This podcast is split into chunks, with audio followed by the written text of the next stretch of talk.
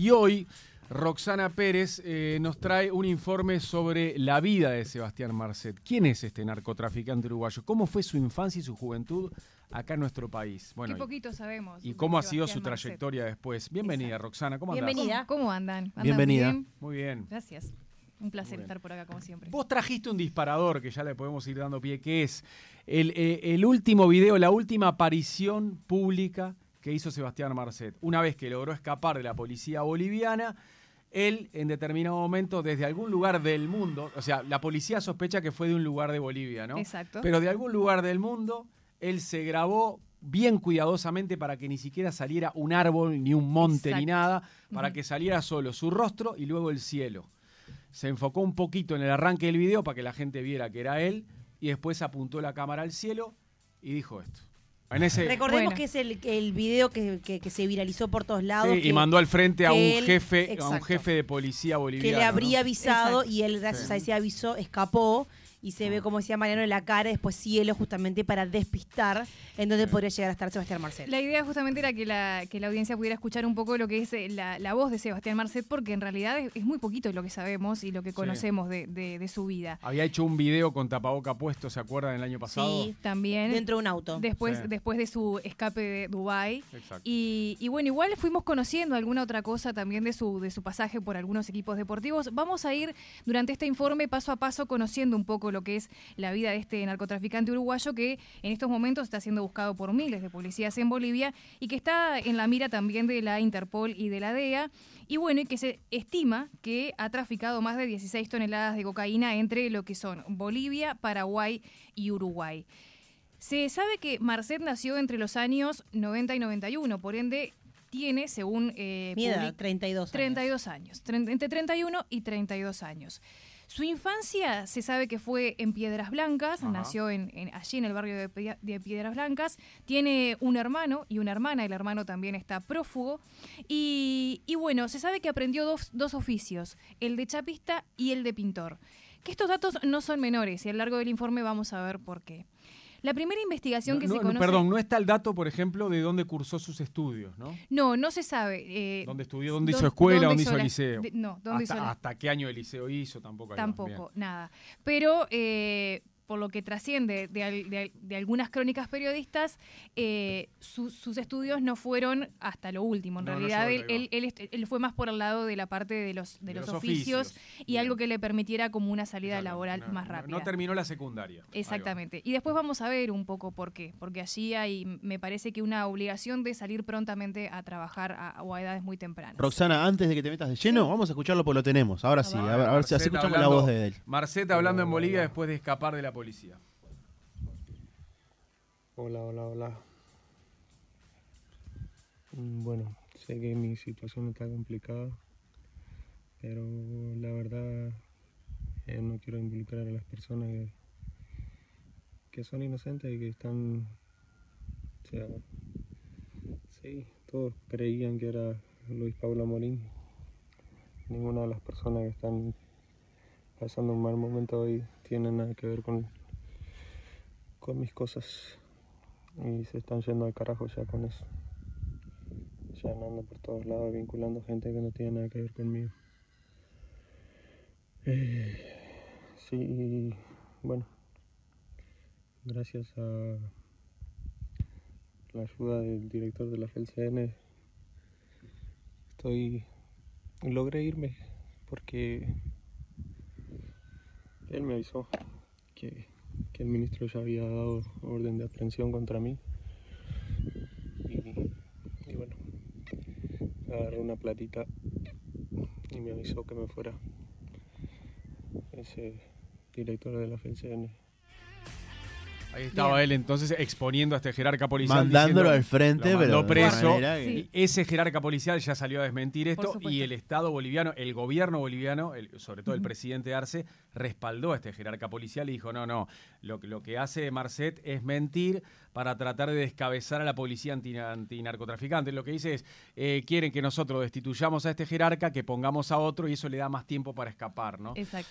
y después, perdón, y después otra cosa que hizo en el comienzo del video fue también tratar de quitarle responsabilidad a todos los detenidos que lo rodean a él, ¿no? Que fueron en Cana, por ejemplo, dos futbolistas uruguayos que jugaban en los Leones con él ahí en Santa Según Cruz. lo yo inteligencia se sentía como acorralado, pidiendo que su familia no se involucre en sus andanzas. Y él lo que dice es, todas, todas estas personas que fueron detenidas en Bolivia pensaban que yo era el brasileño Luis Amorim. Nadie sabe que yo era Sebastián Marcet. Todos me conocían como Luis Amorim, brasilero, que es que es, lo, eh, es la identidad que él puso en Bolivia. Quien se vinculó con él para se pasar nombre. Claro. A mí me llamaron la atención dos cosas del video. La primera, los famosos ruidos a las gallinas, que es cierto, si uno presta atención y lo escucha varias veces, en un momento se hace muy evidente el ruido que, supuestamente la policía dice que fue que lo llevó, que, dieron con el lugar donde estaba la estancia por el ruido de esas gallinas. Hay gallinas que suenan se, igual. Se escuchan muy claramente, eso es, eso es cierto. Y después otra, otro término que me llamó mucho la atención en el video fue se están yendo al carajo, que en realidad eh, para ser brasilero me parece que no es un término bien utilizado por, o sea, como que es un término bien, bien nuestro, el se, están yendo al carajo. Se ve que para, claro, para hacerse pasar por brasilero, tuvo que cuidar esas cosas en Bolivia. Claro, y, acá lo deja bien, mm. bien claro que, no. Mm. Pero bueno, vamos a volver un poco a lo que era la, infancia o lo que, lo que se conoce hasta ahora de, Sebastián Marcet. la primera investigación que hubo en contra de Marcet en la justicia uruguaya fue iniciada el primero de febrero del año 2012, cuando tenía 21 o 22 años, por el delito de receptación. Y en septiembre del año 2013, Marcet fue investigado por tenencia de estupefacientes, no para su consumo, y finalmente, en octubre de ese mismo año, la jueza de crimen organizado, Adriana de los Santos, lo procesó por tres delitos de tráfico ilícito de estupefacientes en la modalidad de organización y calidad de coautor. Y ahí se le incautaron 170 kilos de marihuana. Esto es una publicación que sacamos, obviamente, de información que hay una crónica de la diaria. Y hasta a sus 21, 22 años. Hablamos de un jovencito. ya estaba en, ese, moviéndose en ese mundo. Sí, sí, muy joven. Por esto, entre los años 2013 y 2018 se, estuvo que, se supo que estuvo recluido en el penal de libertad. Y ahí una crónica del observador eh, establece que, dice que fue donde él eh, mantuvo los primeros contactos con el primer comando capital de, Brasil, un, grupo brasileño. Primer comando de la capital. Ahí va, el, PCC, ¿no? Exacto. Eh, él, lo que pasa es que estuvo recluido en, un sector del penal de libertad donde están todos los narcotraficantes. Exacto. Entonces a él, él estrechó mm. muchos vínculos con otros narcos. Estamos hablando de una de las bandas de narcotráfico más pesadas de la región, sin duda, cuando hablamos del PCC, y que tiene mucha fuerza dentro de las cárceles. Exacto. y, que, operan hace un par de años acá en Uruguay también. ¿eh? Sí. Y ahí se empezó a generar la idea de que él era el, creador o el líder de lo que se llamó el primer, el primer cártel uruguayo, el PSU, que en realidad esto, en algún momento se manejó esta información, pero después el mismo viceministro Aguilera, Johnny Aguilera, que estuvo aquí y fue el que dio la conferencia de prensa, junto, claro, sí. Él desmintió eso y fue el que dijo que en realidad lo había hecho eh, simplemente como para, para despistar. Había sido una creación de él como para, para despistar en esta información que en realidad lo que hace es generar como más desinformación. Entonces, lo interesante de, que, de, de, de, esta etapa de Marcet es que él en el año 2017 empieza a tener pericias eh, psicológicas dentro de la cárcel y allí tiene encuentros con una psicóloga que, que lo atiende, que lo califica como un, eh, como un hombre inmaduro, manipulador y sin capacidad de autocrítica. Y allí una profesional relata en una crónica que está muy detallada en El Observador. Podría ser yo también. ¿Cómo? Podría ser yo también. Sí, igual después al cierre del informe tengo una pregunta, tengo una pregunta así para César Sanguinetti. Eh, ella reconoce que lo que había hecho Marcet en ese momento era ocultarle aspectos como muy esenciales de su vida que le pudieran hacer peligrar lo que era la posibilidad de que él saliera bajo libertad condicional, que era lo que su abogado en ese momento estaba tratando, estaba peleando para que él lograra salir de, la cárcel.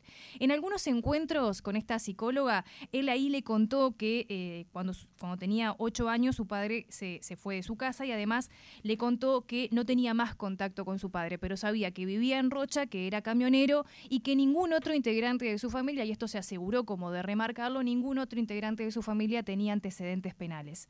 Y allí le contó a, esta profesional que, bueno, que, vivía en Solimar, que hacía muy poquito había dejado en manos de su socio un taller. Por eso yo les decía que el dato de lo de Chapista es, es importante, porque en realidad él siempre estuvo vinculado como a los, trabajos que se le conocen acá en Uruguay, están, estuvieron siempre vinculados al trabajo de los en, talleres mecánicos. E inclusive cuando la psicóloga le pregunta qué es lo que iba a hacer una vez que saliera de la cárcel, él le vuelve a reiterar que su idea era irse a vivir con su compañera, que en ese momento eh, ya tenía una, compañera, de hecho, él fija un domicilio y todo a la hora de salir de, la cárcel y le dice que va a volver a trabajar en uno de los, de los talleres donde, donde él trabajaba, había estado trabajando. Así que esas eran las intenciones de Marcet una vez que saliera de la cárcel.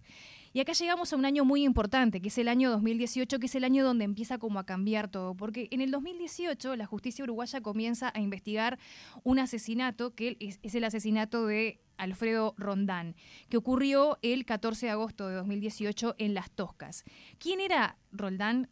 Era un amigo de Marcet de la infancia que, fue asesinado en, las dunas, él fue citado a un encuentro eh, allí en, Las Toscas y cuando llegó con su cuñado, eh, Roldán se, desplazó de Montevideo hacia, hacia la ciudad de la costa, a donde había sido citado para este encuentro, un hombre sale de unas dunas y le dispara y allí él recibe cuatro impactos de bala, lo logran trasladar hasta, hasta una policlínica en Parque del Plata, pero horas después este hombre fallece. La investigación en ese momento, y miren acá cómo se empiezan a repetir nombres que, conocidos también, la investigación en ese momento estuvo a cargo de la fiscal de Atlántida, en ese momento que era la fiscal Darviña Viera. Entonces ella en ese momento se enfocó, enfocó la investigación a que como que era un crimen vinculado al tema del narcotráfico y eh, finalmente el juez Enrique Falco fue el que determinó la imputación preventiva de, de Marcet por el delito de homicidio en calidad de autor. Y en ese momento, ¿qué dijo Marcet? Marcet dijo que no había podido encontrarse con su amigo, obviamente, y lo que hizo fue destruir el celular para que no hubiese posibilidad de periciarlo y de, justamente ubicarlo en, ese lugar. Obviamente los, celulares se pueden ubicar, digo, que nada que lo ubicara en ese lugar en, ese momento. Sin embargo, eh, después, cuando, cuando se revisaron las cámaras y con el relevamiento de testigos, finalmente se lo pudo localizar en esa zona, por lo que Marcet eh, eh, termina eh, le terminan este, formalizando. la causa. Pero en agosto de 2020, la fiscal María Cristina Falcomer pide el sobreseimiento de Marcet porque entienden que no existe suficiente prueba para acusarlo finalmente del homicidio de este hombre. Esto lo publica La Diaria. Y esto lo que termina generando es que Marcet salga antes de la cárcel de lo que estaba previsto. ¿Por qué? Porque finalmente solamente termina cumpliendo las condenas que él tenía previstas por, por lo de la droga. Por lo de la droga, por estas incautaciones que estuvieron, que fueron todas eh, por, por los 200 kilos de, cocaína, todo lo que les conté al principio, en el marco de lo que se, llamaba, la, se llamó la Operación Halcón, y bueno. Así que finalmente eh, a él lo habían condenado a cinco años y seis meses de prisión, y lo que hizo fue lograr reducir la pena por trabajo y estudio, por lo que salió de la cárcel antes de tiempo. Eh, eso es normal en Uruguay. Eso es normal. Pero, ¿qué pasa? Después allí hay, hay como una especie de, como de idas y vueltas entre los, los jueces que, tomaron, que tomaron la causa. ¿Y qué es lo que marca como la, diferencia en lo que viene a ser la, la causa de Marcet? Su cambio de abogado. ¿Por qué? Porque en el año 2019 todo da un giro cuando en realidad la defensa de Marcet deja de ser la abogada Mónica Umpierres y los abogados que asumen su defensa pasan a ser Alejandro y Carlos Balbi. Ambos lo que hicieron fue realizar un cambio de estrategia y pidieron revocar la solicitud de libertad ¿Quién es Carlos Balbi? No lo conozco. Son de los dos abogados que estudian en el... Alejandro Balbi, archiconocido, hoy presidente nacional, pero a Carlos Balbi no, pero ¿es algo de Alejandro Balbi? Sí, debe ser familiar. No, no, no. son los dos abogados que Es la primera vez que lo escucho. Sí, son los dos abogados que, toman su, causa. Y allí ambos realizan un cambio a la estrategia y piden revocar la solicitud de libertad condicional. Bueno, y apelaron eh, una sentencia que lo que buscaba era unificar las dos penas de narcotráfico por las que él estaba y buscan unificar esas penas. Al final el Tribunal de Apelaciones, con el Tribunal de Apelaciones consiguieron una rebaja y la pena quedó unificada en siete años y diez meses, más los descuentos que les contaba por el trabajo, el estudio y todo eso. Bueno, eh, ¿Qué pasa cuando Marcet sale de la cárcel? Que es una de las preguntas que, nos empezamos a hacer porque todo el mundo se... O sea, e, esto ya es una información que se maneja desde hace tiempo dentro de, las crónicas periodísticas. Todo el mundo sabe que estuvo recluido hasta el año 2018, pero en realidad acá empieza como... como los espacios, las áreas grises, ¿no? o sea, ¿qué fue lo que pasó? Páginas en blanco que tenemos que llenar. Páginas en blanco, exacto, exacto, que van desde el 2019 al 2022 al 2023, que es cuando él, cuando vuelve, cuando todos volvemos a, escuchar de la palabra de En realidad es, en, noviembre de 2021 es cuando le entregan ese pasaporte, ¿no? Claro, pero él está, cuando él está en Emiratos Árabes. Vamos por partes. Se supone que, Marcet salió de la, ahí va, se supone que Marcet salió de la cárcel en 2018. Vamos a ver qué pasó ahí entre el 2018 y el 2019. Una crónica publicada del diario Ámbito dice que al salir de la cárcel, eh, después de haber estado cinco años eh, recluido, eh, Marcet se fue a Paraguay y allí estuvo trabajando como futbolista profesional y como productor musical. Y eh, dentro de, todo lo que se sabe de, su carrera musical, y a mí me llamó mucho la atención, hay artistas y bandas muy conocidas, que, fueron eh, promocionadas. Y él, ahí, él ahí tenía una vida bastante pública porque se fotografiaba bastante en los escenarios, en los recintos que, él, que él tenía como productor para que sus bandas dieran los conciertos, ¿no? Exacto. Él ahí tuvo una vida bastante pública, y ni que hablar en Deportivo Capiatá jugando al fútbol también. Ahora vamos a ir a, su, a su vida como futbolista. Pero hay una crónica donde el ministro de Gobierno de Bolivia, Carlos del Castillo, eh, él informa que tienen como que la primera vez que ingresó Marcet a Bolivia fue en el 2018 y que allí es donde él en realidad logra obtener eh, los documentos y las residencias bajo las nacionalidades uruguayas y boliviana, que no termina de obtener todo esto hasta el año 2019. O sea que en realidad hay crónicas que lo dan en Paraguay y hay crónicas que lo dan como que después de la cárcel se fue a Bolivia. Por eso yo le digo que acá empiezan como áreas grises. Lo cierto es que es muy factible que haya estado en los dos países, ¿no? En Bolivia y en Paraguay porque hay gente que estuvo con él en esos dos países en ese lapso. Que fue parte de lo que de, una de las cosas que, estuvimos haciendo para, para este informe, justamente fue tratar de como de, de, contrastar estos años, que son donde se generan como, como las mayores dudas de qué fue, qué fue, qué fue lo que pasó con él y dónde fue que estuvo. Y bueno, también se lo vincula en estos, en, este, en estos años, entre el 2018 y el 2019, la verdad es que hizo de todo, porque se lo vincula a negocios agropecuarios, también a negocios como contratista y a dueño de un taller de autos, pero de alta gama. Que eso tiene mucha coherencia también con los autos que después le fueron eh, confiscados, incautados. y con su, carrera anterior, y con su profesión anterior. Exacto. Eh, bueno, como productor de eventos, eh, él se asocia con otro narcotraficante, también conocido y que en los últimos meses hemos también escuchado su nombre, que es José Insfran, que fue fundador de Mastian Productions, una empresa encargada de producir eventos. Y bueno, y según una crónica del diario El Observador, él promocionó shows de Romeo Santos. Ah, por favor. Un eh, conocido cantautor de bachatas, Chichi Peralta y Rombay. Dice que fueron algunos de los clientes que estuvieron bajo la, órbita de, la organización de eventos. Todos shows en Paraguay, ¿verdad? Eran todos shows en Paraguay, exacto. Y bueno, y como jugador de fútbol, ya todos conocemos los antecedentes, donde se destaca su paso en el año 2021 en el Deportivo, yo no soy muy buena. Capiatá. Capiatá. Eh, este club había sido fundado en el 2008 y bueno, llegó a estar en la, primera división profesional de, Paraguay. Él, él, pagó para jugar y para usar la camiseta número 10. Exacto, y no pagó una cifra menor. Porque lo que se sabe es que él pagó 10 mil dólares para poder jugar y utilizar la camiseta número 10. Allí lo que se sabe es que el narco llegó a disputar solamente seis partidos y que en realidad eh, dejó de ir a los entrenamientos sin dar mayor aviso de por qué dejaba de ir, pero un día dejó de ir a los entrenamientos. El diario paraguayo Última Hora también refirió que durante el seguimiento que le hacían las autoridades, porque en estos momentos ya se, lo estaba, ya se le estaba haciendo un seguimiento a Marcet, eh, llamaba mucho la atención que llegaba a los entrenamientos de este equipo deportivo en una mm, camioneta blindada marca Toyota Land Cruiser, que era del año 2021 y que estaba a nombre de una empresa que es una de las empresas que también fue investigada, y acá por eso les digo que todo se empieza a conectar, con el, con el operativo a Ultranza que si ustedes recuerdan, este operativo fue el que eh, eh, que se conoció a través de la muerte del fiscal paraguayo, Marcelo Pecci. Porque aparte de todos estos casos eh, donde se lo, a él se lo está haciendo este seguimiento por, por ser narcotraficante, no olvidemos que él también tiene eh, una sospecha de haber sido el, autor, intelectual, del crimen, del, fiscal paraguayo.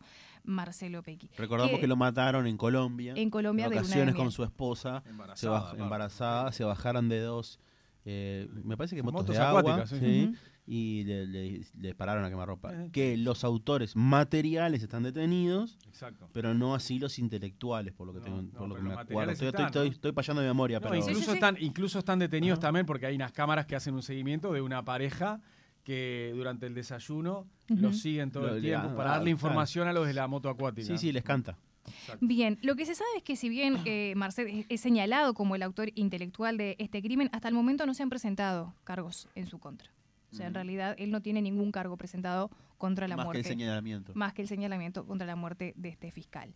Pero bueno, una vez establecido en Santa Cruz y ahora sí ya con datos más fidedignos de lo que es su, su su asentamiento en, en Bolivia, él allí adquiere otro club de fútbol que se llama Los Leones El Trono, donde además figuraba como uno de los jugadores, y esto es según el portal bolivia.com. Ahí ya figuraba como el brasileño Luis Amorim, ah, empresario y futbolista. Eh, exacto, justamente ahí íbamos a, esa información que en realidad eh, hasta acá lo que se sabe ya en, eh, asentado en Bolivia es que ya ahí manejaba, había manejado tres identidades diferentes la de obviamente Sebastián Marcet, que es uruguayo, después usaba un pasaporte boliviano bajo el nombre de Gabriel de Sousa Boemer, que es el brasilero, y después el de Luis Amorín. A ver, lo, singular de todo esto, lo increíble, es que jamás cambió su aspecto físico. Nada. No se dejó crecer el pelo, no se dejó crecer la barba, no se rapó y se transformó en un pelado.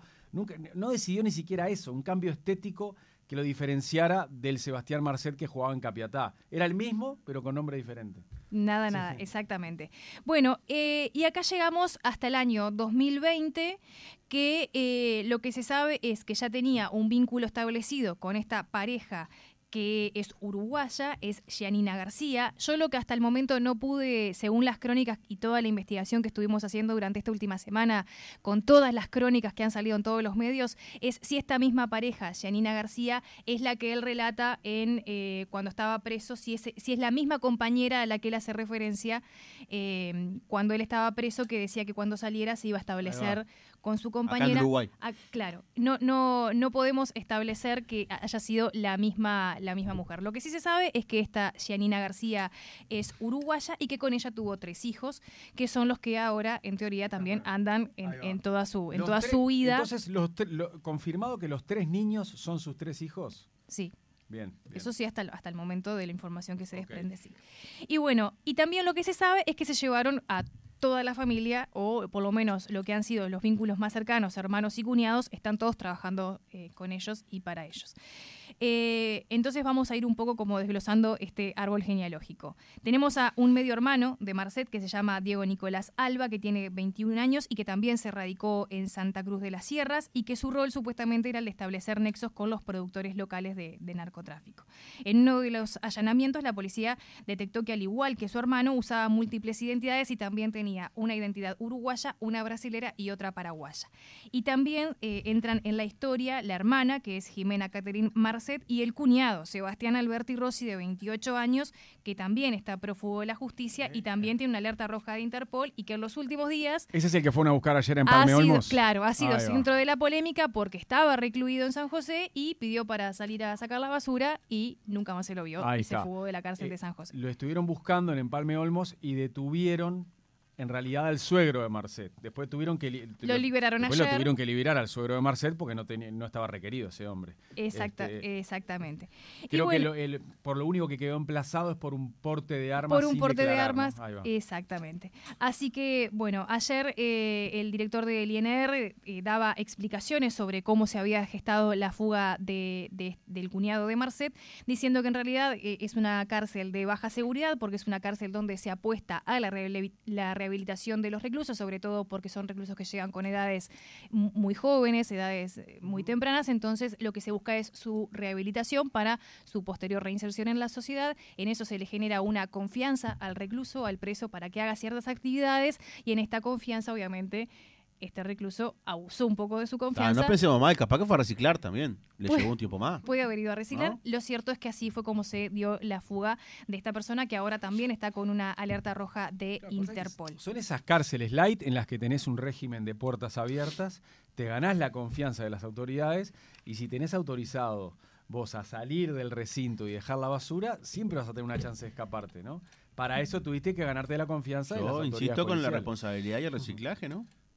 Sí, está bien. Pero hay muchos presos que tienen esa posibilidad, ¿eh? de salir un rato, dejarlo azul y volver a entrar. Pasa que eh, siempre vuelven. Bueno, hay un día que a veces algunos no vuelven. Bueno, esto fue lo que pasó con este cuñado de Marcet, que también está siendo ahora buscado y tiene una alerta roja de Interpol. Y la última en la lista eh, de la policía boliviana es un hermano de Janina García, la esposa de Marcet, que es Mariano García Troche, que también obviamente está siendo buscado por la policía. O sea que hasta el momento toda la familia está también eh, siendo buscada, involucrada. y siendo buscada. Finalmente, bueno, cerrar con esto que contábamos de la última perla de este collar de ayer, que fue lo del allanamiento allí en la casa de, del suegro, que finalmente quedó libre pocas horas después de haber sido apresado. Y vamos llegando como a la conclusión final de este, de este informe. Muy buena puesta a punto. Bien, y una pregunta que planteaba César cuando estaban ahora en la, en la comunicación justo con esta periodista mm, ecuatoriana y fue la pregunta que me planteé para el final de este informe. ¿Será que el caso Marcet finalmente nos hará entender que Uruguay no es el país donde nunca pasa nada y en realidad en Uruguay está pasando y pasa de todo?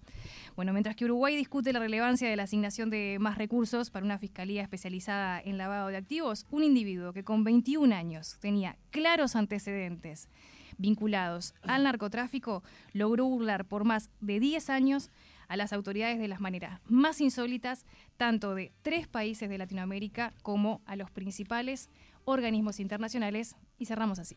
Hemos hecho el ridículo. Se informó hace un tiempo que se tenía el dato de que, de que estaba en, Bolivia. Aún permanecería en nuestro territorio nacional según eh, eh, el intercambio de información que hemos realizado con diferentes países. No faltamos a la verdad no ocultamos nada. En noviembre, ¿quién sabía quién era Mercedes? ¿Quién todos nosotros sabíamos quién era Mercedes? Era hasta ese momento para nosotros un futbolista uruguayo de los tantos que hay por el mundo. Le voy a regalar esta brújula al ministro de Gobierno Eduardo del Castillo para que se ubique. Prácticamente han pasado 11 días desde que se ha iniciado la, la búsqueda del narco uruguayo Marcet y hasta ahora no encuentra nada. En las próximas horas lograremos la aprehensión del señor Sebastián Enrique Marcet Cabrera. Y que esta persona va a caer, o sea, va a caer presa o, lamentablemente, ojalá que no, va a caer muerta. Y no descartamos nunca que pueda ingresar a territorio nacional. De hecho, siendo buscado en toda la región, podría ser una posibilidad.